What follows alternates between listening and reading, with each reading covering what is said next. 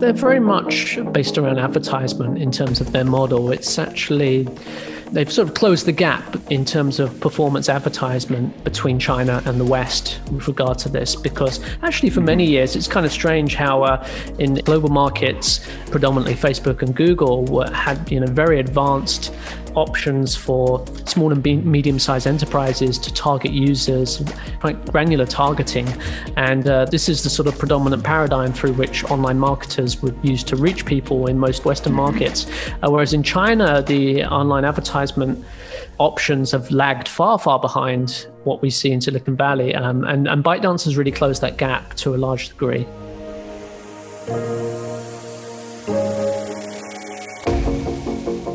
So even with about as good a product as you can imagine, ByteDance still had to spend well over a billion dollars and give that billion dollars to Facebook and Google in order to acquire users to re- hmm. scale this thing.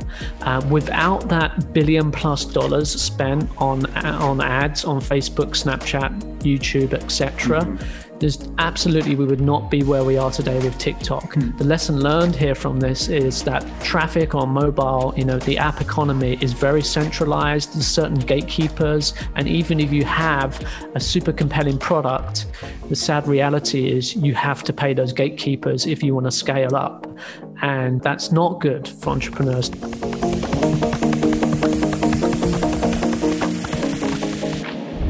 This is your host, Ryan Shukin, and you are listening to the Asia Startup Pulse podcast, your looking glass into the Asian investment and startup ecosystem. Brought to you by the Global Venture Capital Fund SOSV and its cross border accelerators, MOX and China Accelerator. Don't forget to like, share, and subscribe to us on your favorite podcast platform.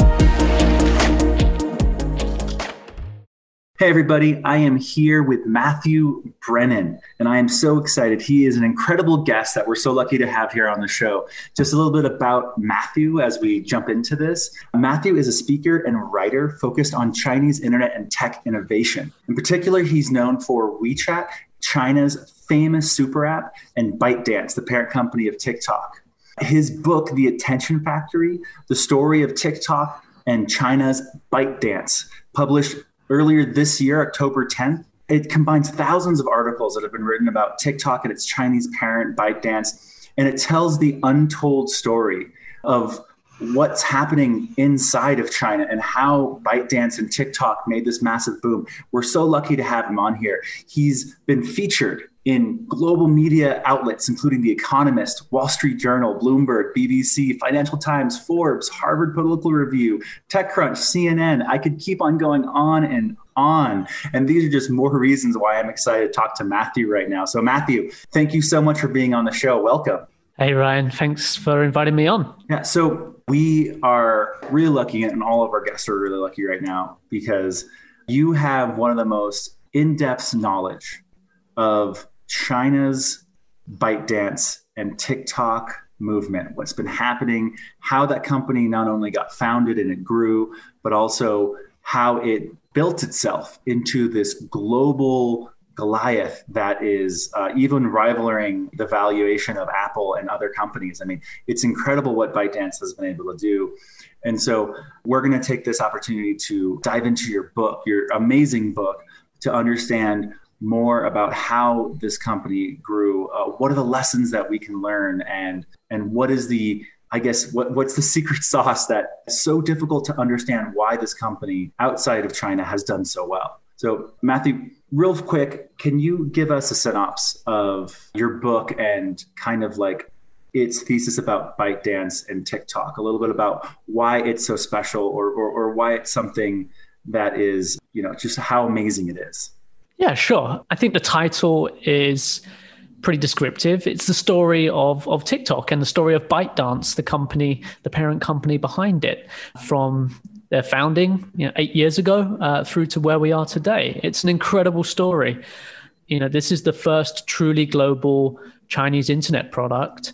Uh, ByteDance has been able to do what no other company has been able to do. Even Alibaba and Tencent and really create this global hit. TikTok needs no introduction. I imagine everybody's used it by now. Uh, some mm-hmm. people quite a lot, and Douyin in China is the same. So mm-hmm. it's it's really delving into how did we get here today? Why is ByteDance the company to build Douyin and TikTok? Why was this not Facebook? Why was this not Google? Why was this not Tencent? And uh, really trying to understand one of the most exciting and fastest growing companies in the world. And uh, it's a very impressive organization, and the founder Zhang Yiming is is is a super successful uh, entrepreneur by many measures. You know, the most successful entrepreneur in the world, and so um, there's so much to unpack here, and it, but the parts I like the most are probably the uh, you know sort of zero to ones and the sort of uh, the early stories of are based around short video in particular, and, and what makes mm-hmm. it so compelling, what makes this such a great user experience, and understanding that that's really the sort of mechanics of how the, of what we try to dive into with the, with the book. Mm-hmm. And when we talk about the mechanics of it, it's interesting because the story involves not just the the founder. Typically, when we read these books where we learn these lessons from entrepreneurs, it's really about this the founder breaking through a lot of stuff and growing and we're like that's an amazing person. But this is not only an amazing person an amazing team but it's also an amazing format something that's kind of changing the way that people are thinking of building technology and how technology can not only grow but be adapted all over the world as ByteDance has been able to do with TikTok. Can you talk about a little about the product and the technology that it is on and why why that product was able to become a winner? Yeah, so I think ByteDance is best known in China for their recommendation engine, the uh, mm-hmm. machine learning, so deep learning technology that they have there in order to personalize content experience based upon your behavior within the app. And that's not unique to ByteDance. Uh, you know, there's plenty of apps that do this uh, around the world. Um, you know, YouTube is a good example that we dived into in the book as well, and how they they did actually pioneer this sort of area with you know, recommended videos.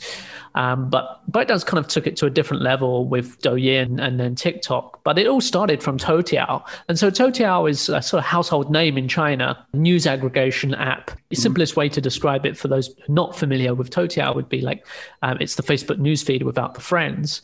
And they actually spent about four or five years getting that up to scale, getting that into sort of like the hundreds of millions of users type type region in China, and we we go through that whole story because actually, if you really want to understand TikTok and where they are today, it mm-hmm. actually mm-hmm. is really instructive to understand what the what they were thinking at the very beginning of the company, and they're sort of understanding how on on mobile internet it's just completely different from desktops and laptops in terms of recommendation is the most powerful way to match people with information or people with content or or people with videos and so mm-hmm. they specialized in this technology and built out one of the best teams in the world, really, around doing this kind of thing. And then when they hooked that up together with the Musical.ly experience, the short video experience that had already been around in the market for many years and was already successful with a certain demographic of teenagers mostly, um, it turned out to be just this super powerful combination that nobody thought would be possible, that it could be this popular and this powerful, this addictive, uh, that mm-hmm. recommendation together with full screen vertical video could really you know be such a thing. Even today the numbers are still growing in china where you've got like 600 million daily active users on douyin. And that's that's over half the Chinese internet population opening this app on a daily basis. And around the world, the numbers are just incredible as well and still growing. I think China's about 18 months ahead of most Western markets and, and, mm-hmm. and other large markets around the world. So uh, it's very interesting that the things that people were talking about in 2018 and, and uh, are now the sort of things that people are talking about into uh, outside China uh, in, in 2020 yeah, it's really uh, you know been very successful all over the world, and uh, nobody really expected it. It wasn't that they had a master plan and sat down and said, you know, we we think that this short video, you know, Musical.ly is the the, the one that's going to be big. Um, they just sort of discovered that this this combination was extremely powerful and then ran with it and executed extremely well. Uh, having said that. Mm-hmm. And when we talk about kind of the origins of how this happened and, and, how unexpected it was, can we kind of talk about its zero to one journey? Since we we want to be you know sharing as much as we can with uh, uh, startup founders, investors, I, I think kind of what was TikTok's and you know ByteDance or as we said Musical.ly's uh, zero to one journey, and how did that happen? Yeah, so I think this is something we we explore quite, quite in quite a lot of depth in the book about how this experience, the experience we know today as TikTok, how did that actually evolve? How did that go from zero to one, and how what stages did it go through? It's actually a hmm. you know a long story because there's different stages. The original experience that you know today as being Douyin or TikTok was actually built by a team of four engineers in a basement in Paris in 2013 under an app called Mindie, if you can believe it that we you know That's i didn't amazing. notice until I, I traced it you know back and did the research and we reached out to the founders and they confirmed what we found online yeah and so Mindie is actually the originator here full screen video i guess you could say snapchat was was there with stories at the time but mm-hmm. i believe stories is quite different from what yeah. we see with with tiktok right it's quite a different user experience whereas Mindie this small app that no one's heard of in in in france this team um, they really you know you can go back and look at the videos videos on YouTube of it where they demo it. It's exactly like TikTok. TikTok it's in terms of the interface. Um, it, mm. It's very very similar. So these guys came out with this uh, really great experience. You know, swipe up motion and like music driven content discovery, etc. That today we all know to be so powerful. They from France, they went over to to the states, and they actually went in in, in a different direction eventually of integrating together with Snapchat. Um, but they were actually cloned by Musical.ly. So the team that the Shanghai-based team that uh, from China that first broke out and discovered how to actually get this thing going and make it popular was was the Musical.ly team, Alex Zhu and Louis Yang, who were based out of Shanghai in 2014. They sort of cloned Mindie and then took it in a different direction based around content operations, and they really went heavily into um, memes on the platform. So challenges. So I don't even know anything about you know. TikTok or Douyin content, uh, copying on the platform is is encouraged, right? It's one of the things about the content that many people have commented upon is that if you see someone do a dance, you can copy that dance. Um, eventually, it becomes a meme. Whether someone does something silly uh, and, and someone it gets copied by other people, and then you can watch hundreds and thousands of different versions of it. And this sort of like video memes culture was actually very, very powerful. It goes back to the early days. If you can think of the Harlem Shake, if you remember the yeah. Harlem Shake, right? That was mm-hmm. one of the very first, you know, video memes and that kind of phenomenon just sort of exploded. That was actually on youtube. That was like sort of pre pre Musical.ly mm. but that spoke to the power of this kind of video meme format which they took around with. They made it very popular with teenagers in, in america and europe. And but it, it, they never really broke out of that demographic. Musical.ly was kind of stuck being known as this app that was only popular with teenagers and preteens, essentially, right? Uh, which is really interesting phenomenon as well to think about this. They are actually sitting on a gold mine right? They actually had about 60% of what they needed to be TikTok. They had the user experience. They'd worked out that memes were really powerful and they were doing good content operations. You know, they had a team of about 100 people in the end, mm-hmm. mostly based out of Shanghai but they were never able to make it click in the way that, that ByteDance did.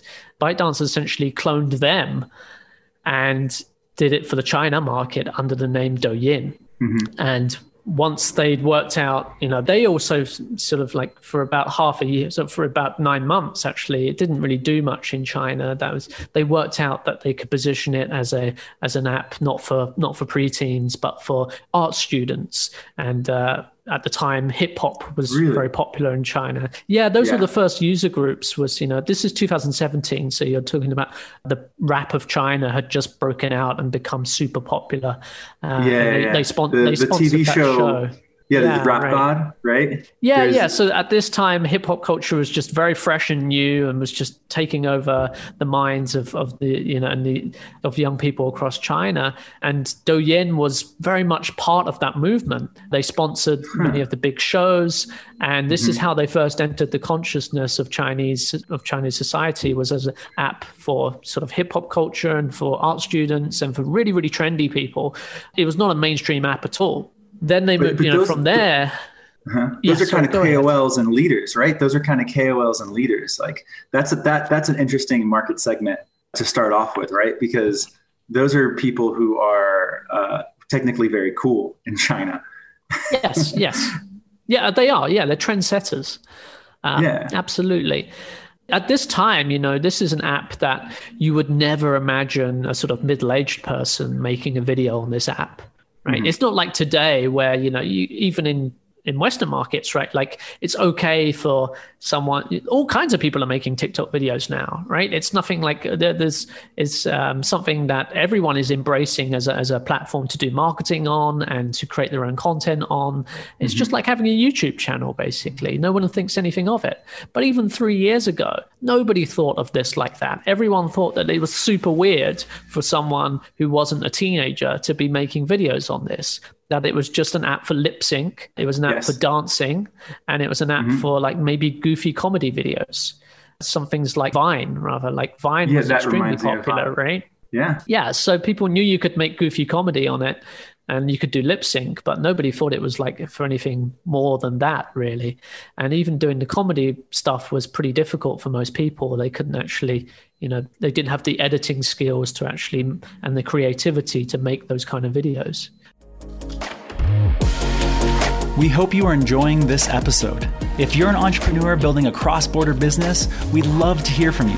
Feel free to contact us at ChinaAccelerator.com or MobileOnlyX.com. Okay, so Matthew, another question that's interesting how does ByteDance how does tiktok actually make money how do they do their monetization um, you know now it's one thing to have 600 million people logging in all the time but uh, how does that for them translate into the massive success that they are yeah, so they're, they're very much uh, based around advertisement in terms of their model. It's actually, they've sort of closed the gap in terms of performance advertisements between China and the West with regard to this, because actually for mm-hmm. many years, it's kind of strange how uh, in global markets, uh, predominantly Facebook and Google were, had you know very advanced options for small and medium sized enterprises to target users, quite granular targeting. And uh, this is the sort of predominant paradigm through which online marketers would use to reach people in most Western mm-hmm. markets. Uh, whereas in China, the online advertisement options have lagged far, far behind what we see in Silicon Valley. Um, and, and ByteDance has really closed that gap to a large degree because their model is quite similar. It's very much, you know, sort of for Toutiao newsfeed ads, um, similar to Facebook, and then also for Douyin and TikTok, there's you know full screen video ads in there, uh, and they're quite compelling. They do convert well, um, you know, especially for things like app installs. And then we find that the you know the targeting on there, it's not up to Facebook standards, but it's you know it's we'll be catching up to that pretty soon, I think there's other ways to that they do make money. So it's not just advertisement. The estimations mm-hmm. we got for Douyin is about 80% advertisement, and the other 20% um, is a variety of different things. You know, so you can pay to actually get traffic on your own account. There's an option. There's something called Dou Plus, where you know I've made a video that I think should be getting lots of traffic. It's not, so I can actually just pay you know 100 RMB to you know get a couple of thousand views on it directly you know, they have an influencer platform where they extract value matching KOLs or influencers together with brands. They have live stream in there with uh, virtual gifting. And they also have uh, quite a bit of e-commerce on on the Chinese version as well, yeah. uh, both live stream e-commerce and short video e-commerce. And so uh, a lot of people are excited about that coming to the West because uh, although mm-hmm. it's interesting, and one dynamic we've seen that ByteDance has sort of closed the gap between China and the West in terms of performance advertising. There has also been a gap for many years now between e-commerce and you know, we could say social e-commerce, right? Just yeah. e-commerce beyond marketplace e-commerce, which is quite mm-hmm. developed in China, but the West, you know, Silicon Valley's been lagging behind. But now it seems, especially with COVID, has sort of fast tracked e-commerce across the globe. That mm-hmm. the you know platforms like Shopify, uh, who are looking to work together with TikTok, but also just in general, e- you know, social e-commerce is just become a buzz term now, and people are looking to uh, enable e-commerce beyond marketplaces in all other kinds of applications. So I, um, I love this. I love this point that you're making. It is so important, and in so many other episodes that we talk about, we try to educate the world on how incredible the mobile and social advertisements and like the theory and how they're done in China. I've always believed that China has been light years ahead in terms of uh, mobile ads, like you said, bridging that gap, making something where in a social mobile platform that you see an ad and you want to click it or you see a deal and you do your purchasing via that platform where in the west we have this very uh, just different mentality. I like how you kind of talk about it as a gap and how they really did help bridge it. And, you know, it's what's driven the massive sales in China and the massive growth in e commerce for many years. They've just been ahead for a long time. Their designs have just been so good. It's something that I think any entrepreneur coming into China kind of needs to get a lesson on is how you sell in social media in China. And I guess your book and, and ByteDance, they kind of wrote the the formula for it, right? With China, you know, it's a unified market. So mm-hmm. it makes a lot of sense to do e-commerce when logistics are so good. People live in yeah. apartment blocks, uh, so distribution can be done cheaply and efficiently. And you know, you only have one payment system and one currency to deal with, and it's the largest market in the world.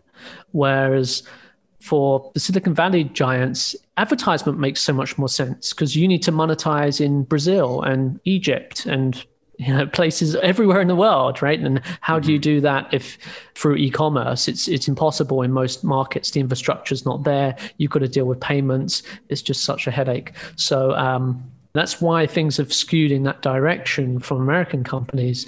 I think mm-hmm. there's a mm-hmm. logic to both things. But with uh, e commerce, if the large giants who are controlling all the traffic, you know, companies like Facebook, companies like Google, if they don't build the infrastructure mm-hmm. for e commerce to thrive, then it's difficult for the sort of medium sized and smaller size enterprises to really leverage that. So all of the mm. stuff that we've seen on WeChat in China over these years that's been so far ahead of anything that's pretty much in any other market is very much to do with the fact that the platform is actively looking to encourage e-commerce on there, whereas the um, American companies have been, you know, had all their attention focused on, on other activities. So um, mm-hmm. yeah, it's but it does seem to be that the globally things are, you know, each of these worlds is coming a little bit closer to one another recently. Mm-hmm. Yeah, let's talk about the uh, I guess lessons for founders. When you look at like what ByteDance and TikToks have done, like their global growth and their opportunity. Does that leave room or space for other startups to again try to copy this platform or add to it? Or do you like, like what what kind of advice could we extract from this to give to someone who's looking at mimicking or uh, following the success of this company yeah, so I mean, there are opportunities for you know smaller things for with MCNs and and influencers and building out you know businesses selling on the platforms, selling on a mm-hmm. platform like TikTok, right? I think that's well known that people know there's an opportunity there. The traffic is underpriced right now still, and uh, it's a good place to do an e-commerce business. Let's say uh, at least once once they build out the infrastructure for that, then it, then it should be quite good. But those are you know of a certain level. If you're talking about actually actually you know building an alternative to something like mm-hmm. Douyin or TikTok, then there's there's definitely people who, who already have done that and are doing that, both big and small. And I think it's there's probably some opportunities there for sure, but it's probably too late for that. I would say already because uh, you know this thing's already maturing quite fast. I think, and uh, but the interesting thing, one of the things, that, mm-hmm. one of the lessons I think that really should founders should take note of, which is a a sort of more general observation is that you know this thing with uh, short video it was really up until three years ago like i say when Musical.ly was pioneering this area mm-hmm. they actually you know were onto something huge and Musical.ly had this platform that was only used by teens and preteens essentially mm-hmm. but those were the guys who pioneered this and it's very interesting when you see a behavior that young people are embracing. So here it's like short video. Immediately, young people find this very compelling if you go back to 2017, teenagers found Musical.ly super compelling. They've they had many, many loyal followers in Europe and, and North America who are crazy about it. Um, but people above a certain age just didn't get it and were like, you know, whatever, this thing's weird and it's only for kids. But that is a very strong indicator when you see young people embrace something uh, and have different usage habits around technology that this could be something that could be so much more larger right because once they'd actually cracked it in terms of okay what they needed was content diversity right the technology mm-hmm. that ByteDance had uh, with the recommendation engine was what empowered niche content on the platform which is what Musical.ly was lacking once they'd solved that final mm-hmm. piece of the puzzle then it flourished and older and older people could actually embrace this new uh, format. So, you know, we could apply this lesson to something like, um, you know, I see it when I look at voice technology, um, just mm. how my daughter, who's five years old, uses a smart speaker very differently to how I would use it. You know, I hmm. try to use smart speakers. I don't find them very useful, quite frankly. Like I could uh, beyond like playing music. I don't think they're very useful for telling the time or the weather. Like I can just look outside the window if I want to see the weather, and I can just look at my watch if I want the time. Yeah. Why would I ask it? It's just it, to me, it's it doesn't make any sense. But my daughter speaks to that speaker like it's a person. She uses it in a very different way to how I would use it, and she uses it very hmm. naturally. And to me, that's a big sort of like indicator that actually voice can be huge, and there's a lot of potential there because the the younger generations who are uninhibited by all of these hang-ups that we have, all of these ideas we have about what's what's appropriate to do and not do with technology. They don't have any of that. They just look at things with fresh eyes. So um, I think that's definitely a lesson from this whole story of short video. Mm-hmm. Yeah, and if we look at like the investment space as well, like China is recovering from COVID in terms of investment. There's more investments happening uh, like right now at multiple levels and policies making it easier for companies to kind of come in to China and, and see. Do you think that China's or TikTok and ByteDance's ability to do global expansion is also a something that can be learned by these startups? I mean, would a startup need to have the exact same ingredients as China did to make this, or do you believe that this could happen again in multiple ways in different countries and different areas? Like, you know, I, I guess I guess the question for, is for TikTok. Yeah, for for for an entrepreneur looking to build something, you know, was it just the the you know were the ingredients all there, and that was the special thing that that helped it grow and, and made it what it was, or was it really? Do you do you believe that like an entrepreneur could kind of take something like voice or or something else and and the ingredients are still there out there for someone to try to follow and build this ecosystem in a different way. Actually i think to be honest the lessons from this story are quite they're not great to be honest. Tiktok is about as good as you could expect in terms of a product. I mean it's just a mm-hmm. super mm-hmm it's it's an S tier level product. It's like once in a generation level product. Once hmm. the content ecosystem's there, like I think in all of China, there's only two S tier products, and that's WeChat and Douyin. In, in the hmm. ten years of mobile internet that we've had, they're on a different level to everyone else. Hmm. Not to say that you know other players aren't unimportant. So even with about as good a product as you can imagine, ByteDance still had to spend well over a billion dollars and give that billion dollars to Facebook and Google in order to acquire users to re- hmm. scale this thing without that billion plus dollars spent on on ads on Facebook, Snapchat, YouTube, etc. Mm-hmm.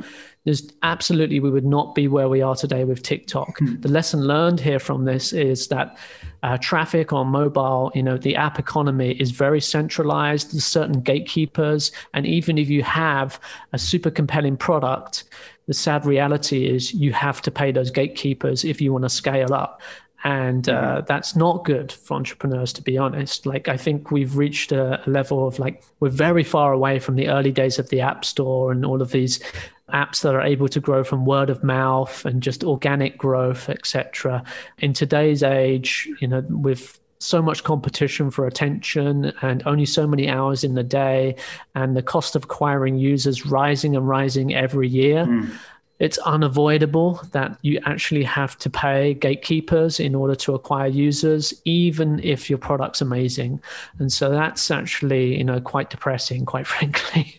but uh, that, you know, ByteDance, yeah. if they were just a startup, uh, if they weren't a company that already had a huge cash cow in in mm-hmm. in China. So like this is not by the time they were actually you know promoting TikTok and Douyin, this is already one of the most successful and best funded companies in Chinese internet ecosystem. Which is so, all based on Toutiao, correct? Right. Yeah. Exactly. They've yeah. got a, already got a, a, money printing machine, uh, one of the largest ones in China, behind them in order to actually mm-hmm. attack this opportunity, and one of the best, you know, founders, one of the best uh, management teams. They've got mm-hmm. SoftBank behind them. They got they got all these advantages, and COVID yeah. happened. Right. So imagine yes. that, like everyone's in, indoors, bored, and needing entertainment so yes, it's an amazing story and, and a really you know a breakout hit, and it's, we can't take away from what they achieved, but you know the lessons learned here. If you're just a small startup trying to do this, it's uh, mm-hmm. yeah the, the news isn't good. I'm afraid.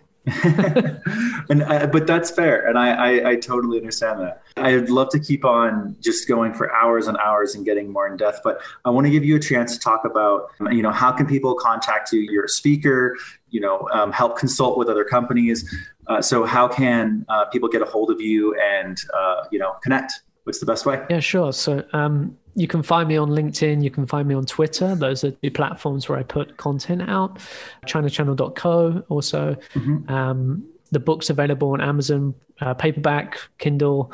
You know, we're getting translations done hopefully for next year. So we'll have a few more languages and a few more distribution channels as well.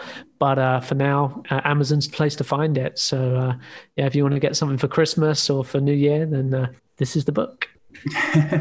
I believe it. This whole phenomenon and how you covered it, like if I could say it again, Matthew Brennan is literally one of the best people in the world to talk about and understand ByteDance and TikTok and just WeChat, Tencent even, what's happening in China. I've known you for many, many years and been a part of your endeavors, uh, either talking at your conferences or whatnot. But like you do an incredible job, and thank you so much for being here. Is there any last parting, I guess, ideas or word of advice you'd like to give our listeners and aspiring entrepreneurs?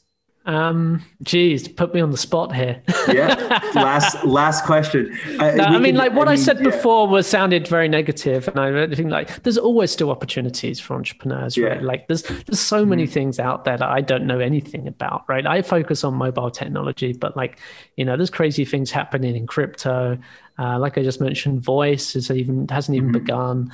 Uh, so you know, I don't want to give everyone this uh, impression that they, you know, don't do entrepreneurship. I think uh, you know, it's I, have been an entrepreneur for many things in my life, just small businesses. You know, nothing really that ambitious, but um, mm-hmm. yeah, I have a lot of respect for for people who do that. So um, yeah, keep going, guys, and and you know, there's there's plenty of opportunities out there still.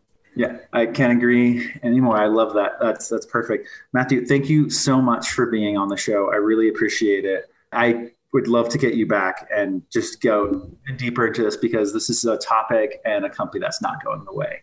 So thank you so much for your time, Matthew. Yeah, pleasure, Ryan. Thank you for having me on. Really appreciate it. Of course. Cheers.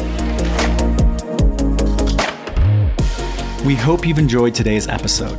Please like, share, and subscribe to the Asia Startup Pulse podcast and sign up to our newsletter to never miss an episode. Cheers.